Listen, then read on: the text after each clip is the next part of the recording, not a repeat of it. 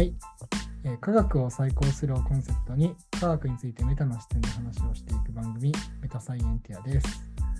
今回は科学の再発明について話をしていきます。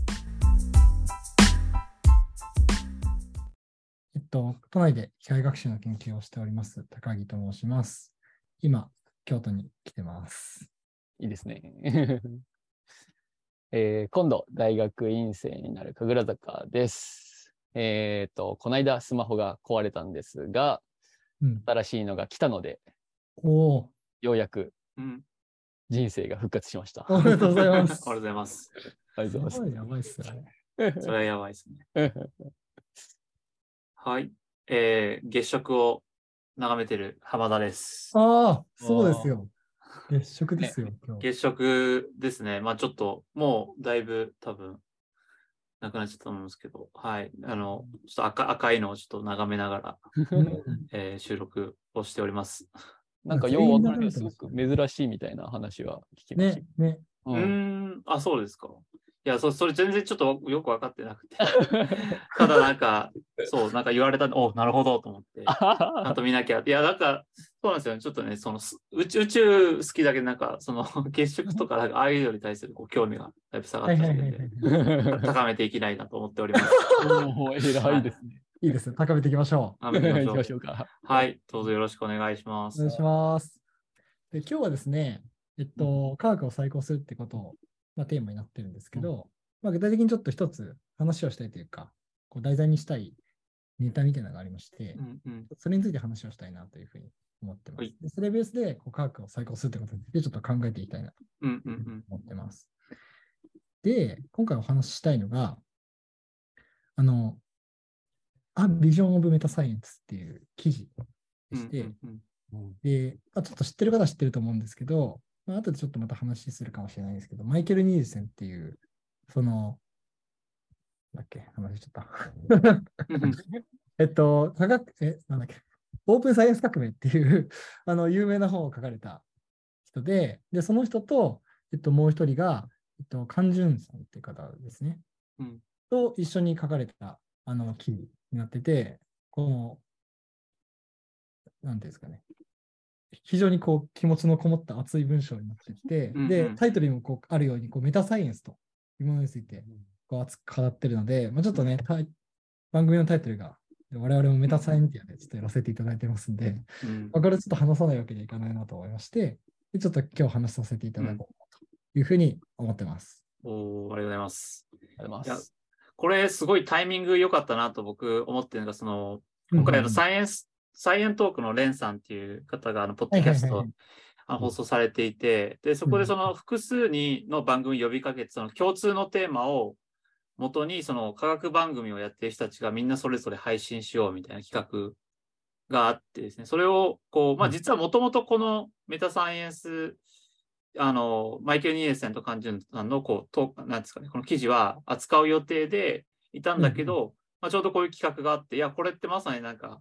科学自体の、あの、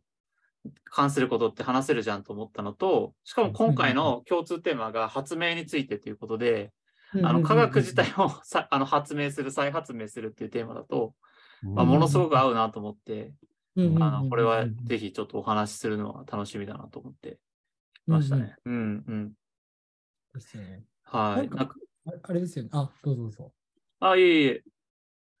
そうですね。なんか、あの、うんそこで、まあ、ぜひちょっと、あの、もう、高木さんからね、ちょっと、白さんなんかもちょっと話にあった、そのマイケル・ニーセンのことについて、ちょっと現状、ちょっと、僕も、あの、調べてきたので、お少し、あの、紹介しつつ、はいえー内容に入っていければなと思っていますと。はい。はい。いきます。じゃあ、ま、マイケル・ニーセンなんですけども、今、うんあの、えー Astera Institute っていうアメリカの、まあ、ある、えー独立系の、まあ、研究所にいると。NPO なんですけども、うん。で、彼マイケル・ニルセンさんで何をもともと知ったかって、量子、えー計算とかの分野で、まあ、すごく、まあ、有名な方で、いや本当に、まあ、7もう、あの、大体その研究者のその凄さみたいな一つ測る指標に、まあ、毎回ちょっとできますけど、その論文がどれだけ引用されてるかみたいなのがあって、うんうんうん。で、大体まあ、1万超えてくると、あの、とんでもない人たちというか、ふうに思っていて、まあ、分野にもちょっとよるんですけどね、機械学習だとちょっともう少し、上あの、あるとは思うんですけど、ただ、えーまあ、その量子計算っていう、まあ、分野だったりっていうので、まあ、7万3336、ちょっと前に調べたぐらいだけですけど、まあ、7万超えてるっていう、ちょっととんでもない、とんでもないですよね。とんでもないですね。う。ん、僕の分野だと、僕は、あの、見たこと、なんかな数人しかないですね。ああ、神経科学。神経科学で、あの、まあ、本当に伝説的な人たちというか、まあ、そうですね、テリー・セノスキーとか、まあ、ちょっとディープラーニングを一緒にこう始めた人たちとか、そういうレベルなんですけど、そうそう。で、まあ、その人が、えーまあ、2000年のさ、あ2010年代の初めに、まあ、先ほど紹介があったオープンサイエンス革命。で、あの英語のタイトルが、あインベンあ Reinventing the Discovery っていうので、そのうん発見を再発明するっていう、まあ、タイトル。はいはいはいはいやってるとはいで、まあ、そうなんですよ。そうなんですよ。いや、もうこれがなんか本当に奇跡的になり、この今回のトークテーマとかぶったところすごいびっくりしてるんですけども、なんかそこ、そうですね。うんうん。で、なんかそこで語られてたのは基本的にそのインターネットが出てきた以降、あインターネットとか、そうですね、インターネットとか、まあ、ウェブ技術が出てきたあ後に、そのインタあの科学のあり方っていうのはすごく変わったよねっていう話をしていて、でそれを一つその、えーオープンサイエンス革命って呼んでるんですけど、彼はそれを、そのインターネットができたこと自体に変あり得る変化を、まあ、第二次、えーオープンサイエンス革命というふうに呼んでいて、で、一番最初の方が、その活版印刷術っていうのが出たあところで、それが第一次オープンサうん。あのサイエンス革命とになってると。で、なんかその、えっ、と、最初の、まあ大体16、7世紀ぐらいの話だと思うんですけど、もともとその、まあ、手書きでみんな、その手紙のやり取りで、これこういう研究しましたよみたいな仲間内で話すっていうのが、まあ、当たり前だったんですけど、やっぱり、その、誰が最初にやったかっていうのをなかなかなか証明するのは、あの、むむなんですかね、てなんですか手紙のやり取りで意見交換とかするんですけど、そうすると相手に結構アイディアバレちゃったりとか、取られちゃったりすることがあるんで、はいはいはいはい。あの、まあ、ただ俺はもうここまで分かってたよっていうのを、あもう事前にこう暗号化して送っておくみたいなものをはいはいはいはいはい。あしてるという話があったりしていて、うんうんうんううんん、なんかそういうふうなこう暗号を使ったんですけど、まあ、活版印刷術が出ることによって、一気にこう、えー知見を広めることができるんで、まあ、この人がやったよねというのを、まあ、あの、えー広めることができるんで、まあ、それが第一次あのオープンサイエンス革命だと。でインターネットとか、まあ、まあ、まさになんか、ウェブ技術、ティブ・バーナーズ・リーっていう、あの、えーヨーロッパのスイス、ジュネーブだと思うんですけど、加速研究所、あの、量子同士をこう、うん。ぶつけることで、えーそれの、何ですかね、あの、ニュートリノとかの拡散とか、多分そういうのを、まあ、見るような研究とかしたところで、研究者同士のコミュニケーションっていうのを、こう、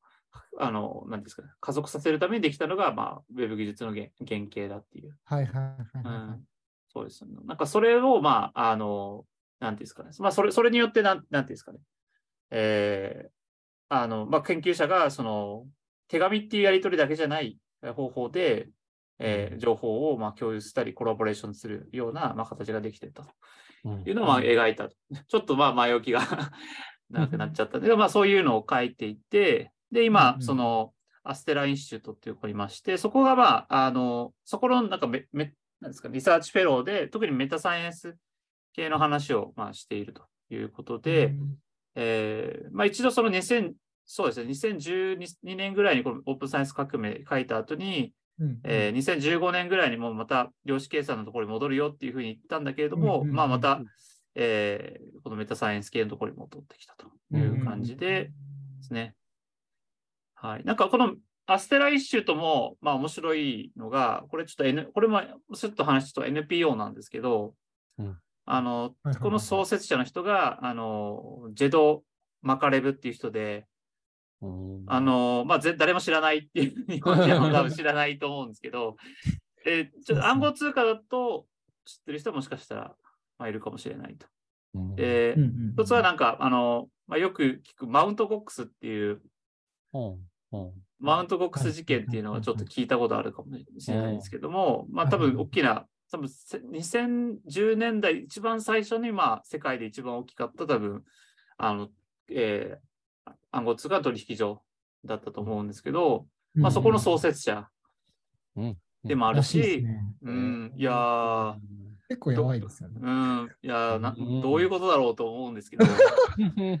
で、その後に、リップルっていう、まあ、あの銀行間の、まあ、その暗号取引みたいなものを目指したものがあって、そこのファウンダーの一人でもあると。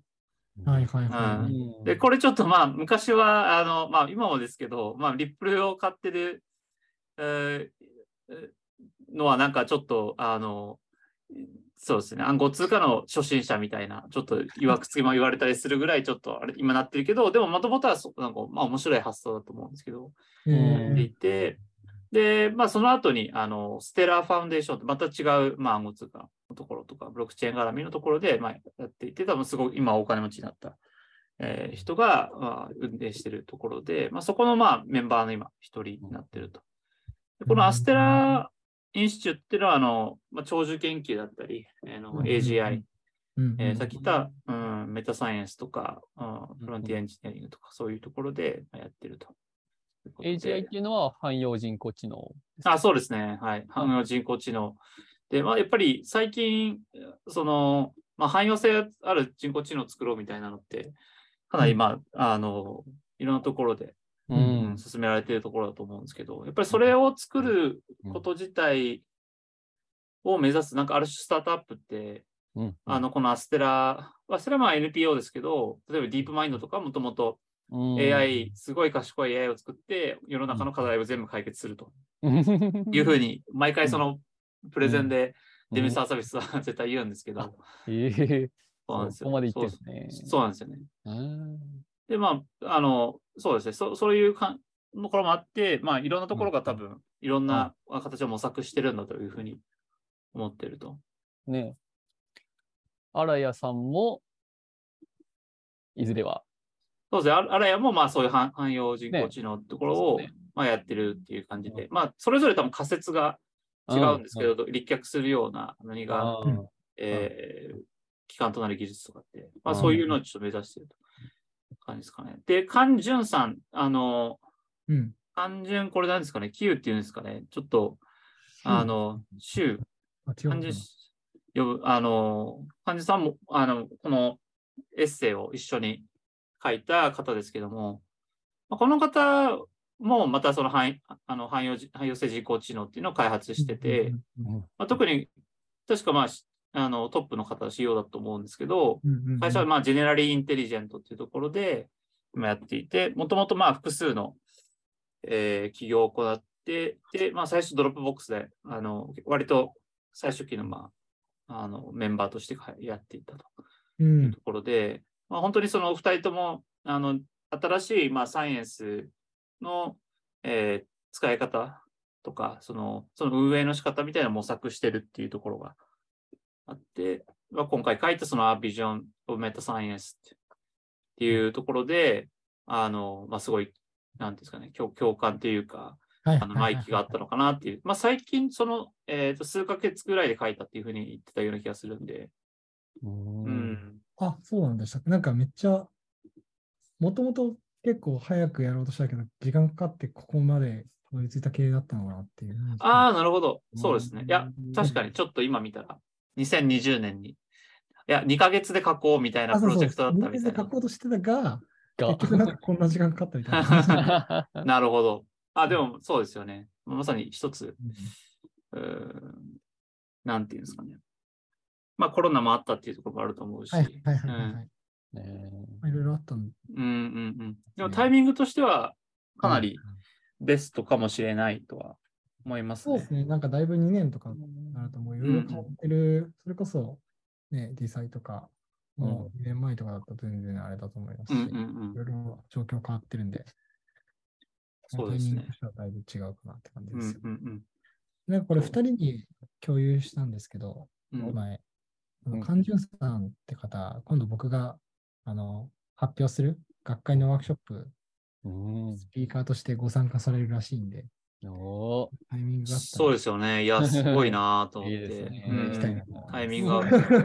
ぜひなんねか、この辺の話もね、聞いて、お話しする機いや、会あったら聞いてそう、ほしいですよ。そう、聞きたいですね。なんか、うん。いろいろ細かい、ここはどういうつもりで思ってるのかとか、うんうん。多分なんかいろいろ、まあ後でも話しますけど、そこに書かれてない以上のことを多分、めちゃめちゃ考えた結果、うんうん。あの、ポジションペーパーというか、記事としてはああいう形になったって感じなんだろうなっていうのが、その文体からもすごい伝わってくるんで、うんうん。うんいろいろ聞いてみたいです。素晴らしい。うん。そうでそうですね。まあ、なまさに、まあ、こういう二人がう、その、やってきたものっていうのを、なんかどういうことを書いてあるかってところに、まあ、ぜひ、ちょっと進んでいきたいなとは思ってるんですけど、まあ、それぞれのちょっと感想というか、うんうんうんあの、なんか、着目点みたいなのって、結構我々、それぞれ立場が違うんで、はいはいはいはい。刺さったポイントってやっぱ違うと思うんですよね。はいはいはいはいはい。ぜひそこら辺聞きたいなと思って、まあ、結構、そうですね。しシロさんはど、どこら辺がなんか刺さったとかっていう。そうですね。えっと、まあまず僕の関心として、こう、まあ、科学を見たでかん見たに考えたいとか、あの、どうやって、どういう仕組みがあったら、こう、解決したいも問題というか、その、なんていうんですかね、より良い科学のあり方とかを考えていけるんだろうかとかいうところにすごい関心があるんですね。うん、うん、で個人的にこの記事の一番刺さったところは、うん。あの、なんていうんですかね、細かいアイデアももちろん面白いのいっぱい挙げてくれてるんですけど、細かいアイデアはもちろんなんですけど、その多分、多分僕が思うに、彼らが一番伝えたいと思ってるメッセージである、こうなんかそういうアイデアとかがそもそも出てくる土壌とか、うん。基盤みたいなのをどうやって作れるようにするかというか、まあそれが出てくるような、こうさ、支えるシステムとか、それを支えるためのあり方とかはどうしたらいいんだろうっていうのを、なんかす、多分すごいめちゃめちゃ考えて思ってて、でそれがなんか文章全体からすごいにじみ出てくる感じ。うん。が、個人的にやっぱ一番あの刺さったポイントですね。うん。うん。まあ一言で、ちょっとさっきお二人もあるかもしれないんで、ちょっとこれもうんちょっと広げたいですけど、まず僕が一番刺さったのはそういうところ、なるほど。あ、いいですね。ジェネラルですけど。そうですね。や、やちまさんどう、どうでした？同じく。同じく。エコシステムの。いや、あの、これは本当に申し訳ないんですけども、あの、読む時間があったはずなのに読めてなかったというオチなので、ちょっと、はい、他の方に うんうん、うん。進めていただければと思います。申し訳ないです。いえいえいえ。なるほどね。いや、そうですね。僕のか感じがすると、あの、まあ、本当に、このある種こうみ、みんなが必要だと思ったことをいろんなレベルでは話してるっていうふうに思ってですはい。まあ、エコシステムは一つ、本当にうんその、今の、そうですね、状況っていうのが、まあ、ある種硬直化してるっていうのはそうだと思うし、でもっと違う可能性をどうやったらこう見つけられるかみたいなのをいくつかこう提案みたいなのもしてるというふうに思っていて、うんうんうん。でう、んまあ D 祭みたいなものって、まあ僕もそのある種応援してるふうに、まあうんうん思うんですけど、うん。ただなんか D 祭はもう本当にこういった実際のこのエコシステムの変化との一部でしかないとは思っていて、なんかその必ずしもなんていうんですかねそ、それだけではない方向性もあるというふうには思ってるんですよね。なんかそれをいかに、うんううんん構築すればいいのかっていうところで、まあ、ある種こうない、ない、なんていうんですかね。いろいろ提案しつつ、まあ多分彼らもまあ模索してる途中だと思っていて、はいはいはいはい。はい。僕も、まあ我々もある種模索をしてるんだと思うので、うん。この模索、僕はなんかエコシステムもそうだけれども、その模索の仕方を何か、うんあの、してるっていうことで、まあすごい共感したというか勇気づけられたところがあって、はいはいはいはいはい。うんこれをいかに、まあ例えば日本とか近いところで一緒になんかやっていく人たちをつ作っていければいいかなという、うんうんうんところでうんうんうんすごく、あの、面白く見ましたね。うん。そう。それこそまさにこう模索って話、あ、うん大丈夫ですか？広げちゃって。どうぞどうぞ。あちょって話であのありましたけど、まあ、この記事中にも、こう、その、まあ、彼はこの記事の中でソーシャルプロセスオブサイエンスだっけな、うんインサイエンスだっけな？あの、っていうふうに呼んでるんですけど、その科学科学の自体のこう実践の仕方というか、あり方みたいなのをそういうふうに呼んでるんですけど、まあ、それがまずこう全然探索されてないよねみたいなことを、うんあの本当は、例えばまあ僕たちが今やってる科学の実践、例えば、あの、グラントには書類出して書いてとか、まあ、論文は書きますとか、なんかそういうものもの全部含めて、一つの科学の実践だと思うんですけど、まあ、それはあくまでね、歴史的にいろんな要因があって、で、今に落ち着いてる。まあ、当然その中でこう最適な部分もあると思うし、必ずしもそうじゃない部分もあると思うんですけど、まあ、そういうのがいろんなのがあって今だと思うんですけど、なんかもっともっとその目的ごとに多分最適なあり方とかあるはずで、うん。それが全然探索されてないよねっていうことを言っていて、で個人的にそのそこがすごいいいなと思うのが、さっきにつながるん。ですけど、こう、だから具体的にこういう問題があって、これがいいよっていうよりは、そもそもそのスペースを探索しようみたいな、まず、あの理想状態っていうのをまず考えようということをちゃんと考えて、で、じゃあどういうふうなヒューリスティックがあったらそこを探索していけますかとか、まあ、そもそもそういうヒューリスティックを生み出すにはどうしたらいいですかってことを多分言っていると思うんですよ。で、だからそのさっき浜田さんが言った、こうデザインもいいけど、一つのあり方として重要だよねみたいなのも、まさに多分そういうことなのかなとうん思ってまして、ううデザインも、まずそもそもそのデザインってムーブメントが起きること自体がうん良いというか、そういううん。新しい何かしらの科学のあり方っていうのを提案して、それに向かっていくっていう一つのムーブメントが起きたとか、それが他にもどういうふうに起きていくかっていうのが多分、個人的には大事なのかなと思ってて、うんでそれがなんかさっき、浜さんが言った探索っていうのが、やっぱりすごく大事だなと、個人的に思ってるうんうんうん。思って感じですかね。うんありがとうございます。いや、ななんか、八千さん、ちょっと、あれでした？なんか、あそうですね、ちょっと遮っちゃった感じがあります、あ、いえいえ、全然大丈夫大丈夫です。あの、ちょっとごめんなさい。あの、こっちで、あの、通知がわちゃわちゃしてただけなので、ああ、そうですか。はい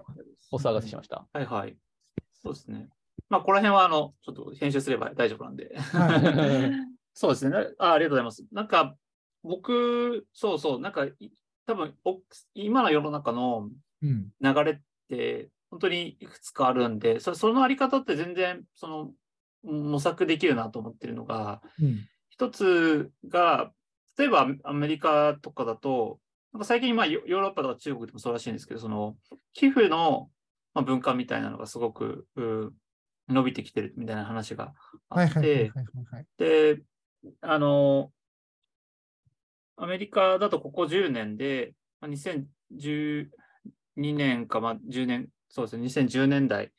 から、その民間の財団が、えー作る研究資金の総額が、うん。アメリカのあの、えー NIH 国立衛生研究所とかだと思うんですけど、そこのまうん。あ総額を超えたみたいな話がうんあって、で、うんこれ、ここ10年3倍ぐらいになってるんですよね。うんそれはなんかその、やっぱ科学を通じて、まあ、せ自分たちが、まあ、世の中の良くなることをやっていきたい。で、そこでまあ科学みたいな、ある種のこう明確な指標というか、客観的な指標みたいなのを使いつつやりたいっていうムーブメントがあるみたいで、ただ、これのやり方っていろいろあると思うんですよね。例えばその研究者に研究資金をこうばらまくっていうようなタイプ。うんあの、例えばなんか COVID-19 で、その、出てきたファーストグラントっていうなんか短期間の時にすごくお金を、えー研究者に配って研究やってもらうみたいな。うん。やつが、それはなんかいくつかの財団みたいなのが集まったり、まあ、個人のあの富豪の人が集まってお金配るみたいな。うん。でこれはでもすごい時間勝負みたいな感じだと思うんですけど、うん。もうちょっとステラみたいななんか長期間のこういうテーマでやりますよみたいな、ううん。うん。研究でやったりとかっていうのは全然違うタイプだと思うし、今やっぱり研究所っていうかその民間の、えー企業がお金持ってるんで、うん、なんかそういう、えー自分の会社で研究所抱え込むみたいな、あの、昔で1900、そうですね、80年代とか日本でもよく中央研究所モデルっていうふうに言いますけど、企業が持ってるみたいなだけじゃなくって、あうんまあそれのまあ今現代版みたいなのもそうだし、うんうん。でもやっぱ研究者抱え込むのって結構人件費高くなるよねっていうところで、もう外部委託っていうことで、その、まあ、専門にそういう研究開発をする、まあ、会社だったりとかっていうのも全然あり得ると思うんで、はいはいはいはいはい。うん。なんか、意外に探索できる範囲は本当昔より広がった、逆に広がってんじゃないかなって気がするんですね。うん。うん。なんかその、投資の仕方で言うと、ちょっともしかしたら浜田さんのうんあの言いたかったことが若干ずれちゃうかもしれないですけど、うん。あの、本文中にもやっぱりいくつか書かれていて、お金を出すときの、まあ、ヒューリスティックスというか、ストラテジーというか、うん。で、どういうふうにしたらいいんだろうね、みたいなことはやっぱすごい書かれてて、で、これはちょっと、あの、さっきの浜田さんのご説明とかですごい納得がいった部分なんですけど、こう、本人が結構、その、割とね、その、自身自身で事業をやられてるというか、割と投資の立場にもな、投資家の立場にもなって結構いろいろやられて、確か Y コンビネーターのあれとかもやられてるみたいな話とかも確か前。ああ、はいはいリサーチのなんか、そうそうそう。教えてみてでなんかそういうの多分、そういう立場にいるものとして、多分いろいろ本当に現場で実際に科学にどうやって投資されてるかとかを見てきて、まあ、すごいいろいろ思うところがあるんだなって感じるんですよね。で、なんか一個確か書いてあったのが、あこう、ディープマインドはめっちゃ成功してるけど、今は。でも結局僕は、僕はか我々はかは忘れちゃいましたけど、うん。ディープマインドに投資できなかったみたいうんうん。なのが、なんかそこに対する開墾、ぼちょっと僕の英語のが正しければですけど、うんうん読めるが正しければですけうんど、なんかそんなの書かれてた気がしてて、で、なんかそこ含めて、こうニールセンが、ニールセンとカンジュンさんが言ってるのが個人的に面白いなと思うのは、やっぱりこう投資をするってなると、まあ、ある程度その財団とかに、やっぱ財団ごとに目的があって、その、例えば世界を良くにしたいとか、長寿にしたいとか思って投資をするじゃないですか。っていう基準で。うん。ここでニールセンが書いてるのが面白いなと思ったのが、うん。その例えば、今探索されてないうん。知的なあの部分を活性化させるための投資の戦略はどうあるべきかとか、うん。なんていうんですかね、その外側での目的というよりは、こうサイエンスとしてか、それこそ可能性を探索していくために、今までやられてないストラテジー、例えばそのあの時ディープマインドに投資できたとしたら、どういうふうなことをすればできただろうかみたいな、多分そういうのをすごい考えてるなっていうのをめちゃめちゃ感じ取ってて、うんなんかそこがすごい、ちょっとその、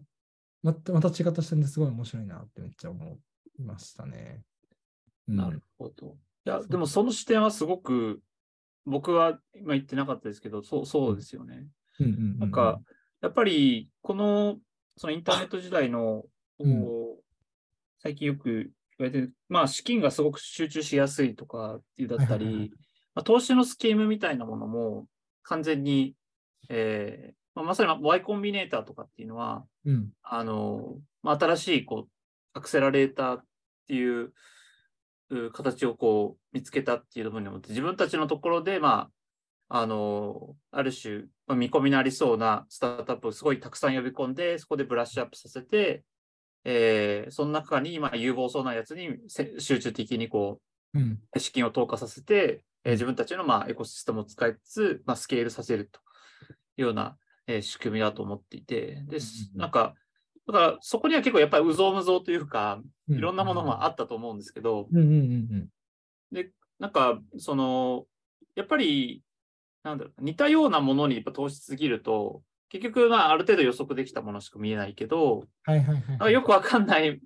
あの、僕、ちょっとこのま前にちょっとあるあるフィランソロピストとか、投資家の人に、とお話、うまあ、僕自身がお話ししたっていうか、そのその人がまあ言っていたのが、あの、まあ100、100倍、1000倍になるようなものなんてわよくわかんないって。うん なんかよくわかんないものにとりあえずなんかやるしかないっていう、そのお金出してみるしかないみたいな話をされていて、うん。えー逆まあ失敗しない方法っていうか、その、まあ、す大体その今の投資スキームって、えーやっぱりロングテールって言われてる、その、えーやっぱ100倍、1000倍当たるようなうん。ものを、えーあのな、なんとか見つけたり、まあ、作ったりするっていうようなことをするんですけど、、まあ、大体100件やっても、まあ、それ1個あれば全部回収できる資金をっていう、うんうんうんいうモデルでやってるんで、なんかその、まあ、し99、まあ、50とかでもいいですけど、まあ、失敗できるっていうのは、まあ、ある種実はそのその探索っていう意味ではそのすごい関連してるんだと思うんですよね。はいはいはいはいはい。うんうんうんあそう、そこも、そう、ちょっと読んでて難しいなとやっぱ改めて思ったのが、うん。それこそニールセンとかも、やっぱりこうアウトライヤーじゃないですけど、うん。ちょっ、と、あの、レアなものとかにいかに金が回るようにするかというか、うん。やっぱすごい気にしてるっていうのをすごい感じたんですけど、一方でやっぱりこう、例えばさっきおっしゃったみたいな、こう、企業とかの投資だったらやっぱり、一個でも跳ねれば、うん。あの回収できるじゃないですか、他にうん対した投資。だからう、ん。その、ロングテールな感じでやっても良いですけど、こう、研究ってなんかそういうものじゃないというか、うんうんうん。めちゃめちゃその、有名な、例えば、本当に科学としてすごい重要な研究が、は、が実際にそのそういう投資スキームによって見つけることができたとしても、その元手を回収できる感じになるかというと、必ずしもその研究の種類によってはそうじゃないうんうんうん可能性もある。中で、こうどうやってそういう投資に対するインセンティブをこうん。う、やっていくのかとか、まあ本当にそれがいいのかはちょっとわかんないですけど、うんうん。その辺ってやっぱちょっと難しいなって思いましたね。うんでそうですね。いや、そこが、まさになんか基礎研究ってやっぱ応用研究のいつもこうジジレンマというか、うん。その基礎研究こそ本当にいろんなものを変える余地があるけれども、うんお金は入ってこないし、応用研究だとある程度予測できちゃうし、みたいなところがあって、うんうんっていうところは絶対ありますよね。うん。あると思いますね。あと、やっぱ現代のやっぱ研究者って、まあ、かなりその、評価、短期間での評価、しょあの評価だったり、それ業績ってすごい求められるんで、はいはい、はい。まあ、そういったまあアウトライヤーみたいなものをうんどれだけ探索できるかっていうと、うん、ちょっと怪しいんじゃないかってところがやっぱあると思いますし。はいはいはいはいはい。そうっすよね。研究自体もなんか結果が出てくるのも結構、ものによってはすごい時間かかったりとか、うんうんそういう難しさとかもありそうだなっていうのはすごい思います。そうですよ。そうですね。まあでもそこも含め、こう、そういうことをやっていくうんうん方と思う人たちが出てくるようなうん仕組み作りとか、うんまあ一体何があればそうなるのかとかっていうのをうんうん考えるというか、後押しするような整備が大事だよねってことなのかうんうんなと。うんうんうん。そうですね。そうですね。基礎研究。まあ、あの、自分が、あの、大学院で行こうとしている研究室でやってるのが、論文の、論文自体をデータとして、大規模のデータとして解析するみたいなことをやってるようなところなんですけれども。はい、なんかそういうところで、その、要は論文の、あの、最初のプチバズみたいな、いうのをうまく捉えて、で、それが今後大きく伸びる可能性っていうのをはいはい。するみたいなことをやってる先輩とかも、俺まだそんな詳しく語れ語れないですけども、はいはいはい。そういうことをやってる方もいらっしゃったりするので、なんかそういうのとかがもうちょっと分かってくると、もうちょっとそういう基礎研究にもお金が流れやすくなったりするといいなとか思ったりは今話聞いててしましたかね。うん。だったり、あとは、なんかそのね、うまく、その基礎研究、やっぱり基礎っつっても応用とある程度つながりはあるので、そこら辺のネットワークの構造じゃないですけども、どういうふうになんか役立ってきたのかみたいな、そういうところをなんか解析して、それが今後の未知の基礎研究にもどういうふうに今後影響し得るのかとか、なんかそこら辺ができたら面白いのかなとか思いつつも、まあうん難しそうなのかなとか、ふわふわ。うん。なんか、その、まあ、ファンディングの与え方みたいなのも、なんか、そんなに国でバッとやるとかじゃなくて、まうんあ、ある財団レベルで尖ったことやるとか、うん、まあ、それ全然あると思います。なんかま、まさになんか、その、このエッセイの中でもううん。ん。挙げられてるところで、やっぱ特定のある仮説を持って、それをで、えーやる、例えば、何ですかね、エンエンドプロフェッション、プロフェッサーシップスパイ25っていう、なんかその、25歳以下の研究職に、まあ、ある種教授職を与えてみたいな、うん。書いたりしますけど、だから、まあ、若い研究者うん。にもう重点的に、まあ、例えばお金を結構バットつけるようなタイプの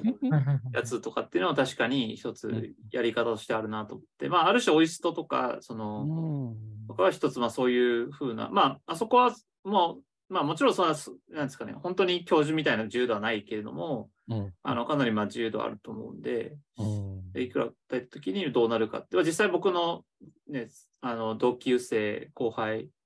えーそうですね、ネイチャーサイエンスとか出してるのもいるのではいはいはい。は、うん。まあすごいですね。うん、ね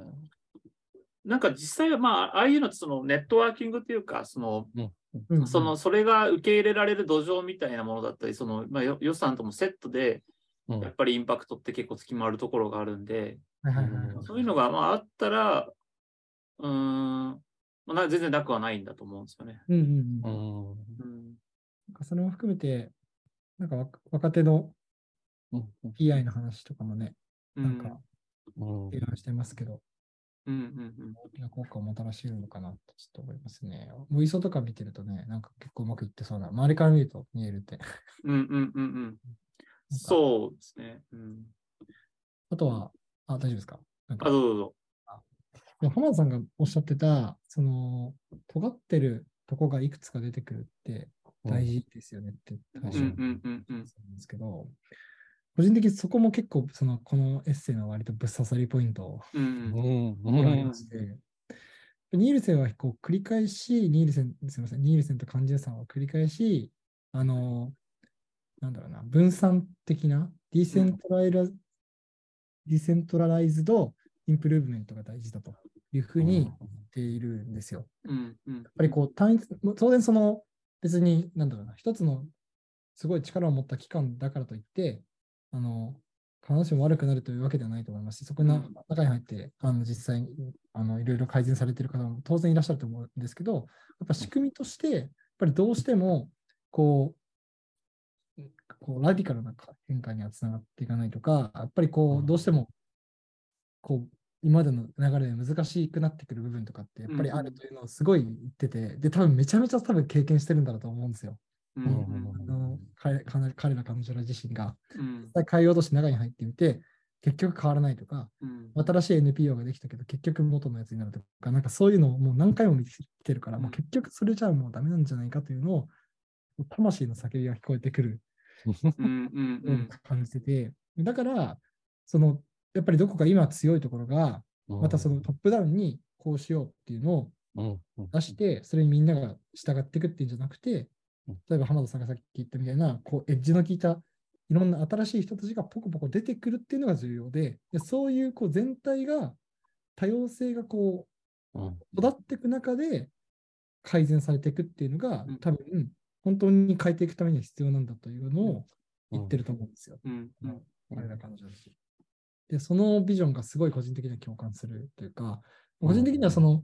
例えば最適なシステムなんて決まらないというか、個人依存だと思うんですよ。誰にとって何が最適か。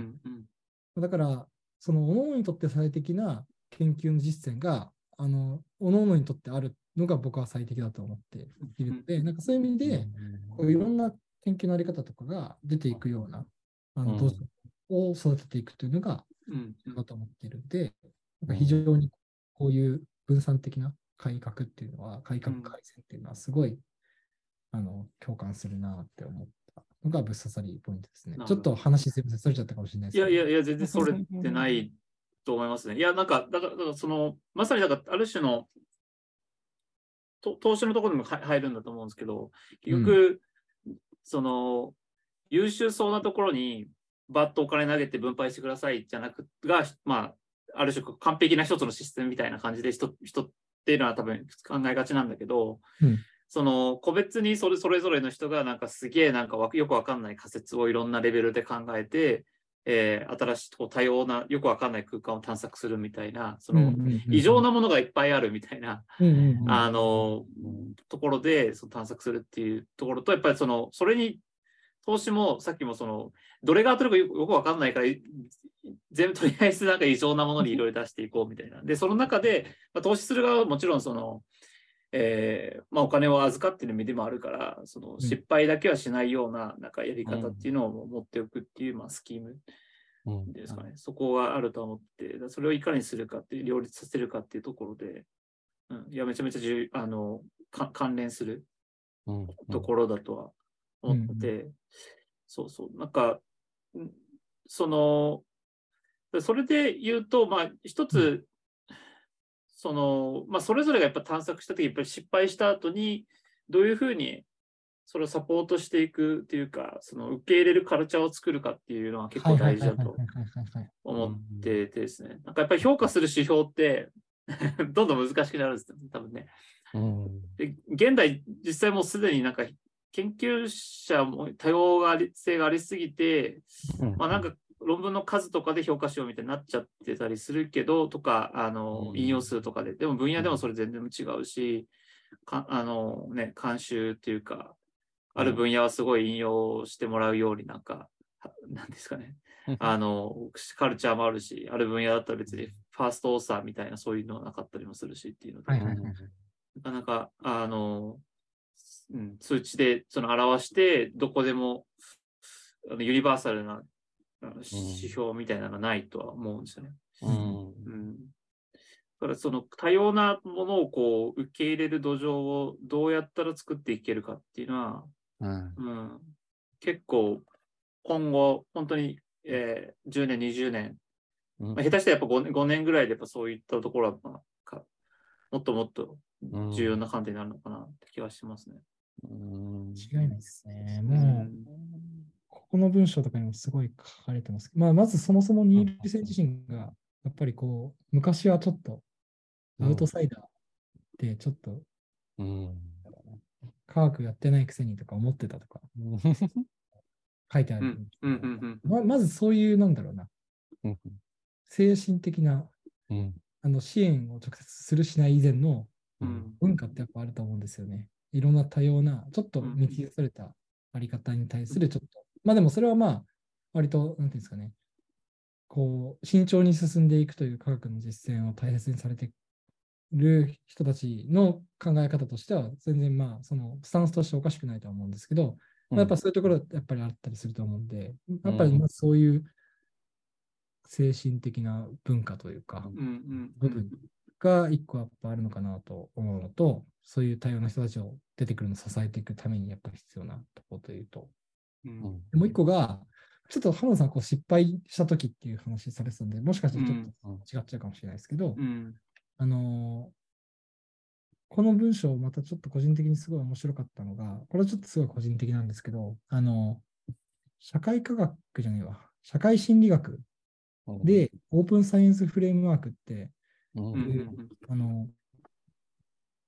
実験とかの、こう、何やるよとか、実験のデータとかを上げていくようなプラットフォームみたいなのがあるんですけど、で、それが広まる過程というか、うん。それを誰、広めた人について、まあ、ニニールセンとカンジュンさん自身はちょっとさらっと書いてあって書いてあるんですけど、個人的にはちょっと丁寧に書かれてたと思ってるんですけど、そこがすごい書かれてたのが面白くて、うん。で、まあ、ちょっとその中身はまたちょっと後であの話、突っ込んで話したいなと思うんですけど、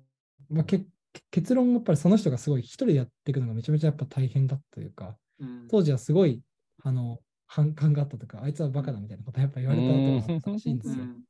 で、なんかそそういう人たちが出てきたときに、それこそお金をちゃんとあげられる人がいどうしたらいいのかとか、そういう人たちが失敗したときに、ちゃんと例えば研究のところに戻れるようにするための準備をするとか、なんかそういうサポートが大事なんだっていうのをめちゃめちゃ多分、あの、ニニールセンとカンチェンさんめっちゃ持ってて、なんでうん。うん。ちょっとあの話がまとまらまとまってないですけど、うんうんなんかそういうのをエピソードとか込みですごいこの文章を読んでて面白かった。うんうんうん。うんで、いや。多分、うん。はい。なるほど。いや、これ、これ今話してて、あの、しのさんの、あの、話聞いて思ったのが、うん。なんか本当に今、ある種こう、インディペンデントなうん。リス、あの、リサーチ、まあ、インスチュートも含めたけど、バンバン出てるような気はしていて。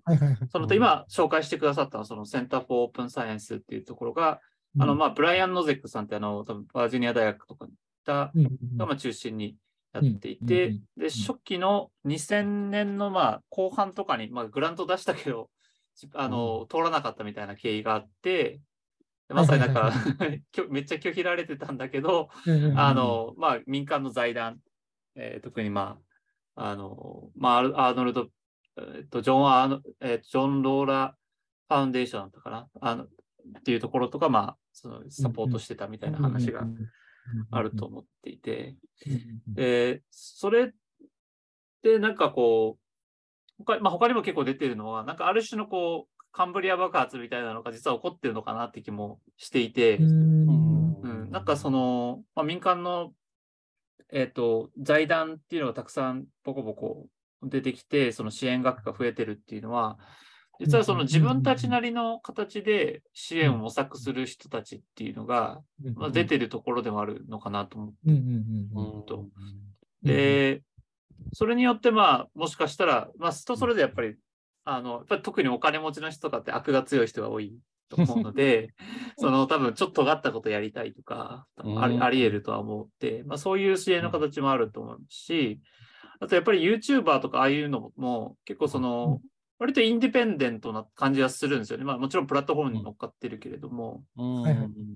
からなんか、まあ、YouTube とかってああいうものって、その、まあ、ああれそのまま当てはまるっていうよりは、多分、うその、あれの何か、研究者の受けられやすいのフォーマットで、まあ、ある種のこうインディペンデント性みたいなのが、まあもちろんね、それそれだけでやっていけない人はもちろんいっぱいいるとは思うんですけど、うんかあの、確保されるみたいなところは、し人は出てくるのかな、YouTuber みたいなはいはいのは、まあ、形は出てくるのかなという気はするんですよね。うんああ、面白いです。YouTuber で確かにあんまり聞いたことないかもな。まあ、あるんだと思うんです僕は知らないだけだと思いますけど、YouTuber で科学系に投資をしてるって、確かに全然あっておかしくないですね、ううんうん。まあまあ、多分そうですね。まだってわけじゃないけど、ただ、なんかあの、レックス・フリードマンとか、はいはい彼みたいな、その、めちゃめちゃいろんな人とポッドキャストで話しまくるとかいうことやってて、多分まあ投資のところやってて、ある程度うまくいってるんじゃないかなとは。確かに、まあや、そうそうそうです。うん。えーなるほど。で、ほうん、まあ、まあそこまでいけばね、あの、自分で稼いで自分でやるみたいな、に。うん。まあやり方っていうのは全然スキームとして成り立つですよね。なんか、そういうのを考えるに、まあ、これちょっともしかしたら、文章の意図と若干ずれちゃうかもしれないんうん。ですけまあまど、あまあまあまあでもずれずれちゃうかな。まあいいんじゃないですか。全然。うんうん。自由に自由に。自由に自由にあの、こうやっぱり理想状態をうん語るというのは重要なことだと思うんですよね。うんうん。例えば、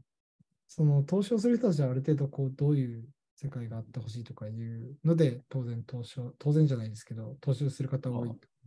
思うんですけど、なんかそういう思いで投資してくれる人たちがいる中で、例えば科学者側として、さっきニールセンが言ってたのは、例えばその具体的なあの対象だけじゃなくて、科学自体を良くするための投資をどうやって喚起するかって話だと思う。だから、でもそれってやっぱりもう、まあでもわかんない。それはもしかしたらアウトサイダーが来ることによって、初めて持たされ持たされるというか、まあそういうの全然関係ないからこそできるところもあるのかもしれないですけど、まあ例えば、まあただ、ただというか、まあ科学者として科学をやってるものとして、まあこういうのが理想状態だよねっていうのは、まあ持っててしかるべきかなというか、まああってそれを伝えられるっていうのはそんなに悪くないことなんじゃないかなと個人的には思っているので、科学者の側から、こう、理想的な科学の実践のあり方みたいなの話をするのは、うん。もっと議論がされていくと良いなと思ってて、うんうんうん。でこれちょっとさっきも言いましたけど、あのこうやっぱりと特定の問題があって、例えば所得はこういう問題がありますとか、レビューは無償でやってます、だからこうすべきっていう、こう、格論に対するあの問題と課題解決みたいなのは結構議論されるし、うんうん。また、こう、選択、ああ、これはちょっとあれですけど、まあなんかその、こう、特定の政策に対して、これはちょっと良くないんじゃないですかっていう、こううん。間接的に、うん。あの、理想状態を語ることはあっても、うん。まあ、じゃあ具体的に、直接的に理想状態何って語る機会って、案外そんなに意識しないと取れなかったりするのかな、とこ時もあるかなと思って。で、で、まさにこう、外のからの投資がどんどん増えていくんであれば、こう、科学に携わってる人側もなんかそういう具体的なビジョンとかを持って、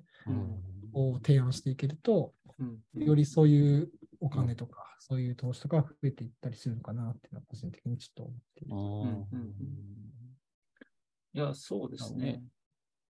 どうぞどうぞ。うち、うちでもね、なんかその、インタビューでお呼び、ゲストをお呼びした時とか、そういうところとかもね、いろいろ聞いてみたいですよね。話しながらどういうのをその方が理想としてるのかっていうのは、まあ、うんまあ、あのね、すぐに答えは出ないかもしれないですけども、その話しながら、どういうふうなのが良さそうなんだろうね、うんみたいな感じで議論して、ちょっとお互い考えを深めていくとか、ねう、んそこら辺もやっていけたら面白いなって気がします。うんそうですね。うんまさに。いや、なんかそこは本当にそう思ってるんですよ。なんかいろんな多分プレイヤーの人たち、いろんな多分実は考え方があって、その科学者は、まあ、ある程度その、まあ、インパクト論文数とかっていうのはああるんだけれども、うんもうちょっと違う視点で、多分、例えば財団のこの人たちはそう違う考えを持っていたりとか、うん。えーするし、まあ基本的にみんなどどうなんですか？ねなんかまあ生きて、ある程度生活できて研究できれば、あの、ああんまり場所にこだわらないんじゃないかなって僕は個人的には思ってはいるんだけど、そうでもないのあの どうなんだろうと思って。なんか、まあ、場所によって今は、その、なんか研究の核みたいなものを、まあ暗黙のうちにやっぱりみんな思ってるところがあって、うん。うん、なんか例えばまあトップスクールに行ったらやっぱり研究できるし、いろんな人と優秀な人とね、か絡めるから、いろんなチャンスがあるからっていうふうな、まあ、ヒエラルキーの構造でやっぱり考えるんだと思うんですけど、はいはいはいはいはういはい。ん、なんかそうじゃない構造、やっぱりヒエラルヒエラルキーっていっぱいあるんだと思うんですよね、その世の中って。で必ずしも、この、えっ、と、同じ、がまあ、学問分野と、まあ、お金持ちの世界で同じってわけじゃないと思うんで、うんうんうんうんまあ、そこのなんか隙間を狙っていくみたいなのって結構面白いなと思って、なんか自分の例だと、その、例えばガリレオみたいな人が、うんもともとその教会とかから支援を受けて、まあ、研究してたのを、まあ、自分でちょっとパトロンみたいなのを見つけていくみたいな過程みたいなのって、あ、そういう感じなんですね。あの時代結構そういうのがあったらしくて、まあ、教会がそのサイエンスを支援してたモデルなんですよね、最初。た確か。その神様の、まあ、作ったこの世界のある種美しさを、うんこう、なんですかね、まあ、表現というか、その書き写すみたいなものとしての科学天文学っていうのが確かあったと思ってて、必ずしもだから宗教がその科学を禁止したわけではなくて、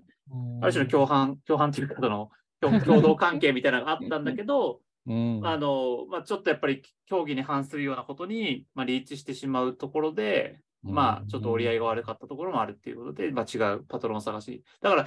違う目的があれば違うパトロンがいるかもしれないってことですよね。はいはいはいはいはいはいはいまさに。そこのマッチングみたいなのが、うん、もう少しできるといいのかなっていうふうに思うって感じですかね。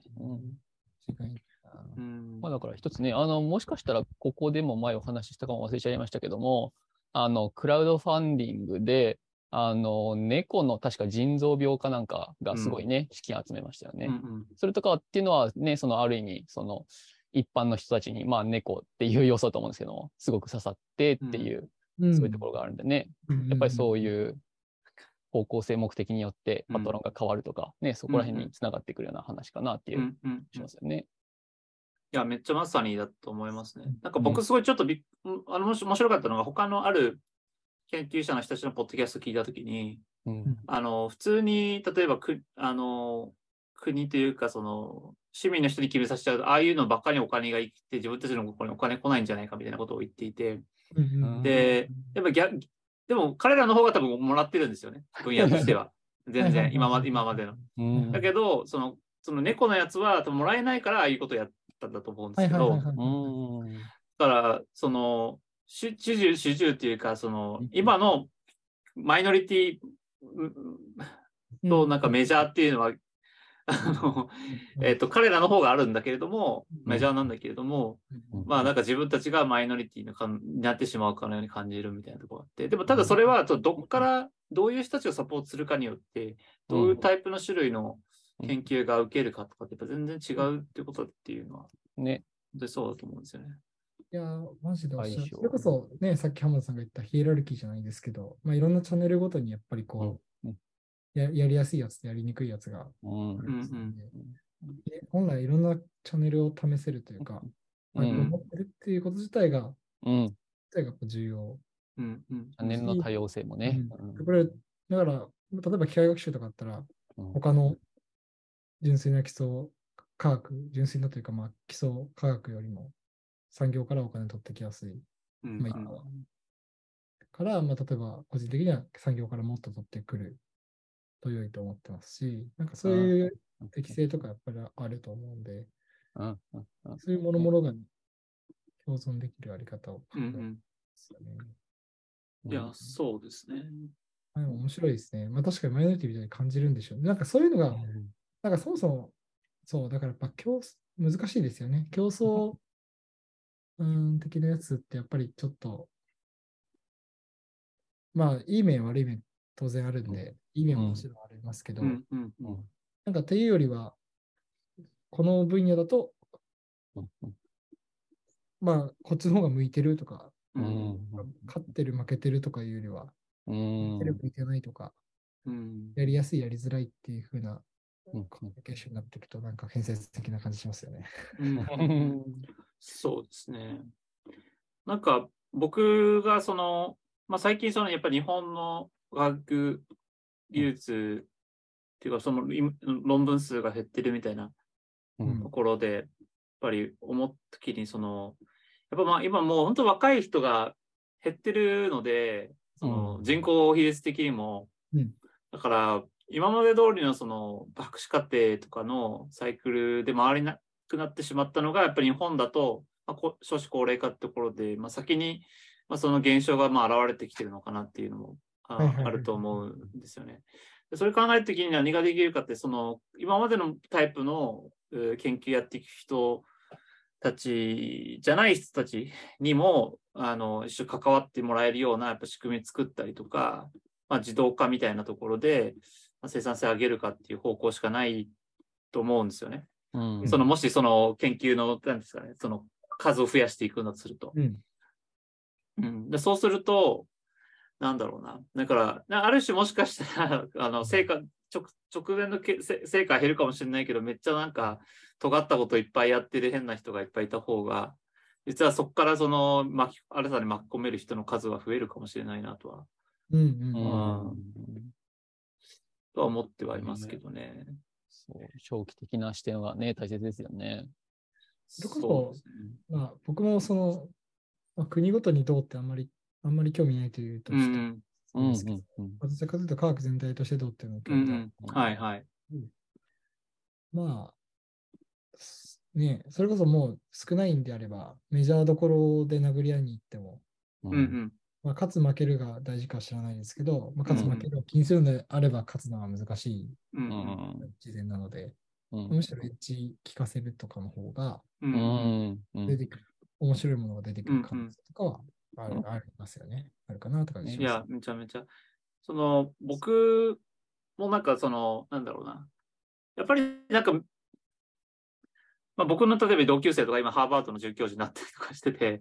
あの、まあ、そういう人も出てきて、まあ、すごい競争力あるな。あの、まあ、もともと強かったんですけど、ただなんかやっぱり彼みたいな形になろうと思ったら僕はなんかダメな、僕自身はダメなような気はしていて、うんその、だからある種の違う可能性をやっぱ探索するっていうのがなんか、うんで社会的なまあ力になるし、多分僕にとってもいいだと思うんですよね。はいはいはいはいな個人的になんか最近思っているのが、その、まあ、ある種のこう多様性を持つことのなんか良さって、その、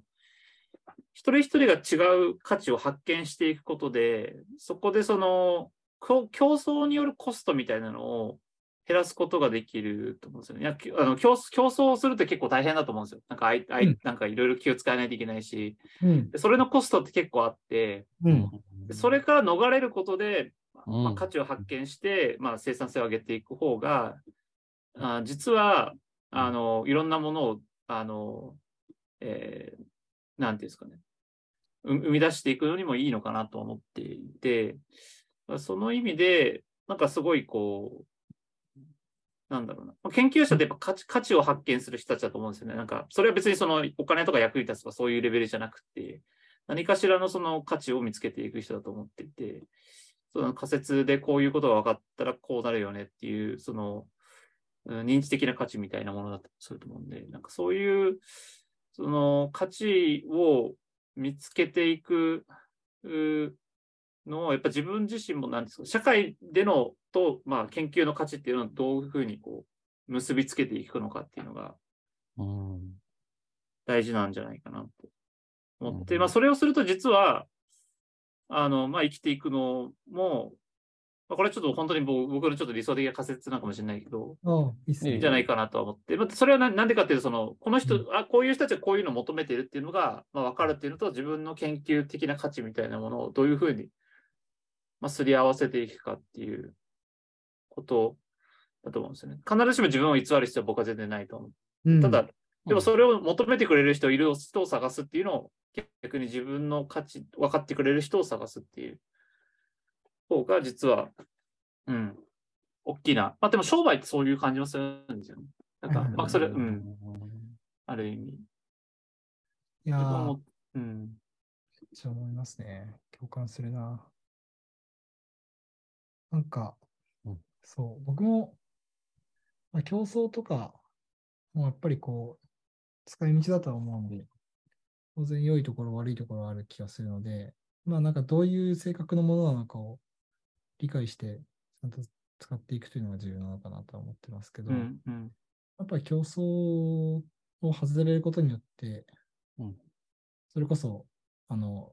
得られる精神的な健康とか、結構随所で見られる気がしているので、まあ、浜田さんがさっきおっしゃってた、まあ、ちょっとこれは競争を取ってわけじゃないのかもしれないですけど、うんうん。まあ自分を理解してくれる人というか、自分の需要を積極的に探していく。うんうん。まああの他の人に勝ってるか負けてるかというよりは、ま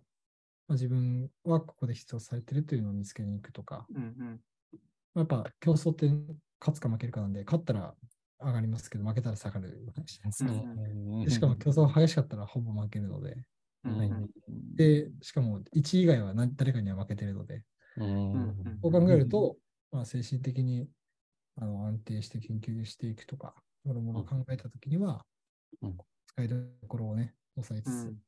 うんやっていくのがいいんじゃないかなってすごい思ってたんで、じゃあめっちゃ共感しましたね。なるほど。いや、ありがとうございます。そうだな。いやなんか今思思ったのが、うんあの、なんかそういう確かにママッチングみたいなものが、まあアメリカだと多分もしかしたらクローズドでやられてるのかもしれないですけど、うんなんかこういうことやってますとかっていうのと、まあ支援してくれる人のマッチングみたいなのが、うんん、メタ的になんかあるとうんいいのかもしれないですよね。例えば、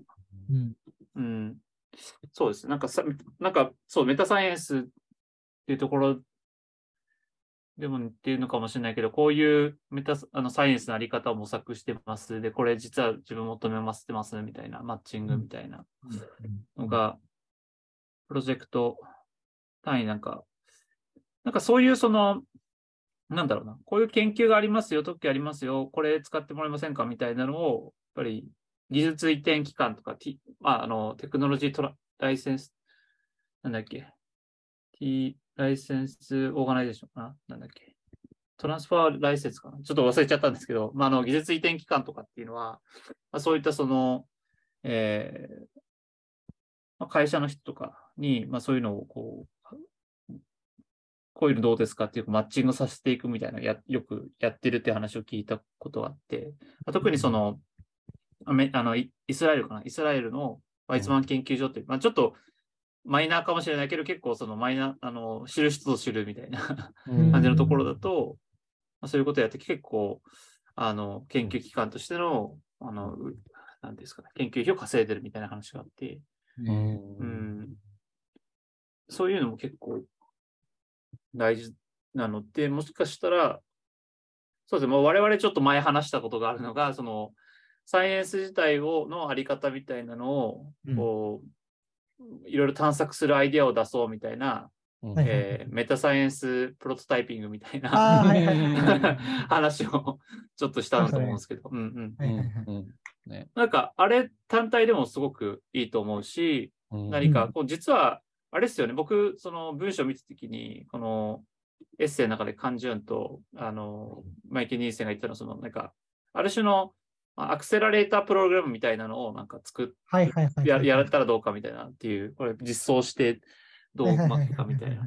やったりもしていて、うんそれとなんかこう、それを支援してくれる人とマッチングみたいな、実はなんかここに需要がありますみたいなのが分かってくるかもしれないし。うんうん感じますね。なんか、あれですよね。あの、こういうそのメタサイエンスというか、メタサイエンス自体を進めていく、うんある種、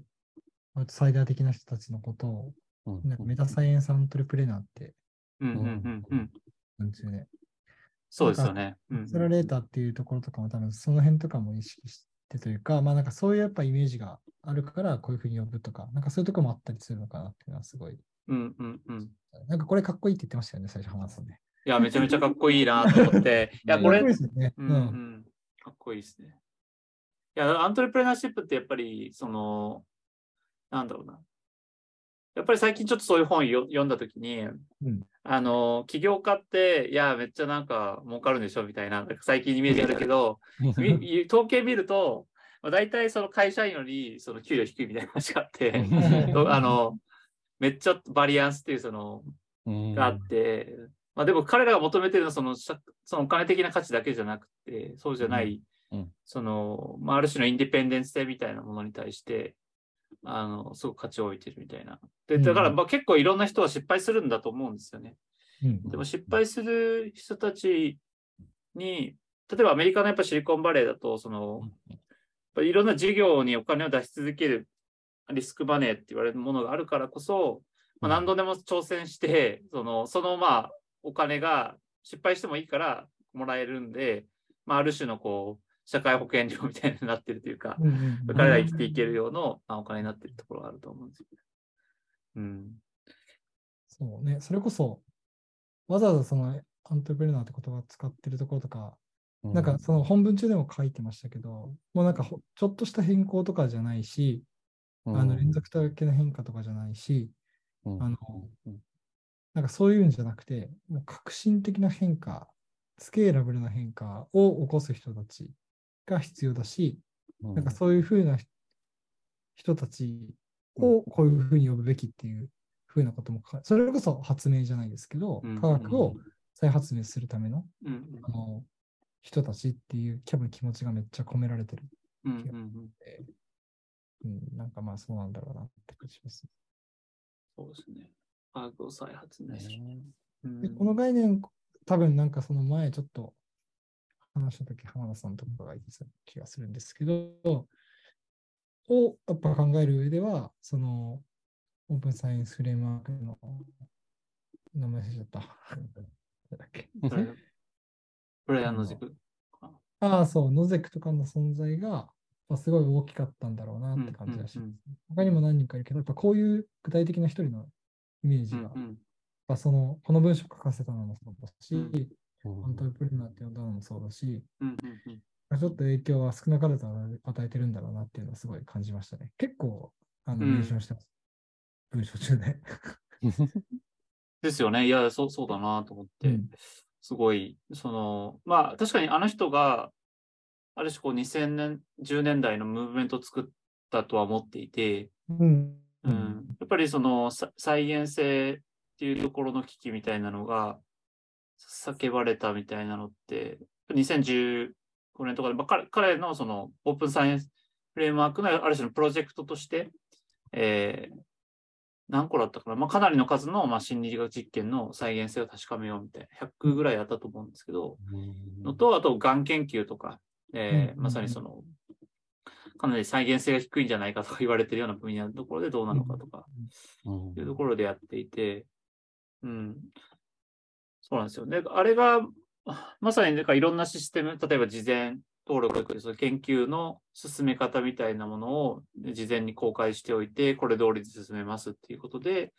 えー研究のまあ、うん、疑問のある研究実践、まあ、 questionable、あリサーチ、コンダクトだっけ？なんかそういうようなものをやるときには、あの、してしまうのを防ぐみたいな。うんうんううん。ん。うんなんかそれこそ、なんか僕、前ノートに GitHub で研究管理したらいいんじゃないかみたいなこと書いたうんうん。を、まあなんかほぼだからそういう同じようなことが、もう Open Science Framework で結構やられて、まあ Open Science Framework 自体は知ってましたし、うん。あの、再現性の危機自体も認識はしてましたけど、なんかそれがこんなに浸透してると思ってなかったというか、なんかうん前ちょっとお話ししたかもしれないですけど、あの、最近、社会心理学の若手の人たちでオープンサイエンス興味ある方,、方の Discord にちょっと入らせてもらったんですけど、この人たちに聞いてみてなんかもう結構当たり前のように使ってるみたいな。うんうんうん。めちゃめちゃ浸透してると。で、この仮説としては、なんかその、なんか明確なメリットがなかったら、実益がなかったら、そういうのってあんまり浸透しないんじゃないかなって思ってたんですけど、うん。なんかめちゃめちゃ浸透してたんで、なんでこんな浸透してるんだろうな、みたいな、すごい気になったところがあったんで、うん。で、ここでまあ、その文章の中でちょろっと書かれてたんで、まあちょっと面白かったんですけど、まあでも多分まさにそういうのがなんでうまくいったのかとか、なんで浸透したのかっていうのを多分掘り下げたいというか、それがこう、次のアントレプレーナーが出てくるためにはどうしたらいいのかっていうことになっていくと思うんううんで、あの例をすごいしゃぶり尽くすというか、深掘っていくっていうのは、サイエンス全体としての重要なのかなっていう。うふうにん。うん。それこそその今度、あの、カンジュンさんが来るワークショップで僕があの話す、うん。多分研究管理の話、一個話すんで、ああ。うん。ちょっと、聞いてくれるかわかんないですけど。ぜひぜひ。なるほど。やってほしいですね。それグループって Discord っておっしゃおっしゃいましたっけ？あ、 Discord っす。う。んうん。まあじゃあそうするともしかしたらその Discord ってやっぱりね、こう今時なツールなので、なんかそういう新しいのにこう、新しいものを使うのにあまり抵抗がない人が集まってるみたいな、そういうところもあるのかもしれないですかね。あーどうなんですかね。 Discord、どちらかというと、結構その、トップ、トップの研究室というか、あトップジャーナルとかに出すことを目指している人たちうんの間で一般化してるって話。うんうんあ、そうなんですね。だから、ディスコうん。ディスコ、僕僕もわかんないです。もしかしたらそうかもしれない。うん。ってか、いや、でもそういうのは絶対ある。どうん。いつの時代も絶対あるはずなので、そういううん面は少なからずあると思いますけど、うん。まあそれに加えて、やっぱりこうトップジャーナルとかを目指している人たちの間ではうん、割と当たり前になってるっていう、まあ僕聞いただけなんで、本当あは話でしたね。あ、なるほど。ええ。うん。いや、まあでも自分の分野でも結構やっぱ使う人はだいぶ増えてきていて、うん。特にまあ、ニューロイメージングとか、その、ぱり F ある FMRI とかっていう方法とかっていうのも、その再現性の機器とかで結構、あの、問題になった場所でもあって、なのでそのデータを残そうみたいな一応ムーブメントもあって、かなりその研究の方法とかものものは残そうみたいなのは、うんうん、やってますね。僕の友達もめっちゃ苦しんでました、なんか魂の叫びを常に叫んでます。それ、あれですか、ニューロイメージングのことですか？あ、そうです。FMRI 専門の。うんうんうん。そうですね。そう。適当にやりすぎやろと。うんうん、いや、まあ、むず、うん、た大変ですからね。なんか途中でやっぱりその、必要、研究に必要なデータの数が、うん信頼できるデータの数が、実はもめちゃめちゃ多いんじゃないかみたいなのが後で分かってとか、いろいろなって、それで、まあ、これぐらいでいいだろうとか思って取ってたのが、うん。まあ、後になってダメだったんじゃないか。で、もうと、うん。ね、それでもう業績作ってる人たちは、うが今上に例えばいたりするんで、まあ、その人たちはなんかあんまりやり方変えなかったりとか、うん、昔のやり方でなんか、これやってよみたいな、うん。なるってるというところもあるんで、うん。まあ、ちょっと、まさになんか今変わり時期なんで、まあ苦しいさを、あまあやっぱり 抱えて、誰も抱え、誰しも抱えてんだなってそうしますよね。うん。うんそうですね。まあ、結構良い時間になってきたので、なんかそれぞれなんか最後、一人ずつ何かこうテーマを言って、なんか、あれですかね。テーマというかなんか語りたいこと言って、了解です。まとめに行きましょうかね。はいうん矢島さんなんかあります？八島さんありますか？なんだろうな。何がいいかな。なんかすごい個人的な関心とかでもいいですよ。サイエンス・オブ・サイエンス絡みでもいいですし、それこそあの、本翻訳されてると思うんで、あれ絡みでもうん、うん、うん、うん。まあでもね、ちょっとうんと話しそびれちゃったこと、うん。あの、長期的な視点、うんと、なんて言ったらいいかな。えっ、と、あれです。あの、猫の腎臓病の話が出てきたとき、うん。うん、あの、まあ、他の研究者、よその研究者が、まあ、やっかみじゃないですけども、お金取られちゃうみたいな、うん。そういう話とかあったと思うんですけども、なんか、そこら辺って、なんかその、まあ、例えばそういう状況があったとして、でもそれってね、あの、要は、うーんと、そのよそ、よそにな、一旦は流れちゃったとしても、そのクラウドファンディングのチャンネルっていうのが活性化すれば、その後、別の機会でまた使う、使わせてもらう機会とかが出るわかもしれないじゃないですか。うん。でもそれが、ね、もし、あの、活性化してなかったら、次使いたいって思った時にも、うまく使えないかもしれない。うん。みたいな話もあるかなと思ってて。なので、そう、一旦よそに流れたとしても、とりあえず全体が活性化していれば、それはそれで長期的にはありなんじゃね？みたいな。そういう考え方もあるかなとか思ってたりとかしました。これはなんか言っていいんですか？あおーいいぞ。いや、そう思ってて、ややっぱりこう、バトル、うん。あの必要な時はもちろんあると思うんですけど、うんうん必ずしも建設的じゃない時もあると思ってて、うんうん。限られたパイをやっぱ奪い合うというよりは、全体としてパイを増やしていこうっていううん。思考って、やっぱ個人的にはすごい建設的。うん。ねそうですよね。増やせるんだったら、なんかそういう発想をして、まあ、うん。どうやったら新しい収入源を増やせるかとか、どうやったら一つのうん。プラットフォームがせ全体として成長してるかかっていう話をしていくっていうのは、結構個人的にはすごいもっともっと重要なのかなって、うんうん。なんで超共感しますそうですね。まさにいや本当にそうと思いますね。いや、やっぱり結構人考え方やっぱそれぞれ違うと思うんで、うん。でもまあうん猫に出す人は猫に出す人でやっぱいると思うけど、でもそうじゃない人はやっぱそうじゃないところに出すと思うんで、あのなんかまさになんかそういうその自分の研究やっぱ支援してくれる人をどう見つけ出すかって、必ずしもその人たちが同じってわけじゃないから、うん。本当にそうだなとは思うんですよね。そういううん。形で、まあ、動くっていうのはうん。大事だし、まあ、ある種国っていうのも一つそういった大きなその支援の一つだと思うんで、まあ、そういう意味ではそう一番メジャーなうん。研究者にとってのそのありがたい存在でもあると。い うことだと思うんで、なんかそれはなんかどっちも大事にすればいいかなっていう気はしますよね。うん。じゃあ次はシロさんから。はい。えっと、個人的に、その今回科学の、科学の再発明じゃないわ、発明っていうのがテーマだったと思いまして、で、今回の話って結構、その科学の再発明に近いうん。なんじゃないかってことで話していきましたけど、まあ、改めて個人的に発明っていう言葉はやっぱめっちゃ重要かなと思ってるのが、うん。こう、新しい、新しいというか、まあ、より良い科学の状態を考えて、で全く新しいものを作っていくということを思考するということが、やっぱすごく大事。で、それが、まあ別に結果として、まあ、今のものが最適でしたっていう結論になるのは全然それはうん良いけど、まあ、最適であるものって他にもいろんな可能性があるはずだし、うん。それが自分の最適に照らして何が本当に良いのかっていうのを考えていくのが、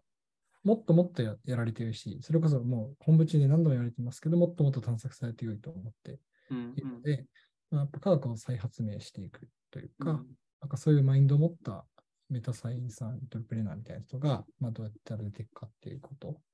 うんを、なんかもっともっと議論していけると楽しそうだなっていうのを、ちょっと改めてうんあの感じられるような座談座談会じゃないわ、雑談会。ああ、そうですね。いや、本当にそう思います。そうですね、じゃあ僕最後なんですけど、そうまさまさになんか実際に最近その新しいエコシステムみたいなの作っていこうみたいな人本当でで出てきてて、まあこうん。今回はその、えーこの二人、カンジュンさんとマイケル・ニールセンだけだっただったけど、あ彼らがいるえーところの、まあ、ジェドマクマカレブとかもそうだし、なんか最近、まあ、D サイみたいな動きみたいなのもそうだし、あの、日本だとフロックスバイオっていう最近、うん。えっ、と、クラウドファンディングで、あの、資金調達をした、あー製薬をこうするようなラボみたいなのを作っていこうっていうのもそうだし、うんうんうん。なんか本当にもう、まああの、かまだか、あの、全部説明できないけど出てきてるんで、なんかそういうの、人たちも含めて、まあ、紹介できる、ちょっとあの番組というか、あの、エピソードも作っていきたいし、うん。なんかそれがど、その人でやっぱどういうふうに出てきたのかって、実はせん2010年代の、ぱスタートアップ文化みたいなの実はすごいあるんで、そこの、まあ、あの、裏ば、VC、あのベンチャーキャピタルとか、そっちの側から見見るっていうのも、エピソードしてね。はい、うん。僕とはすごい深掘りしたいと思ってるんで、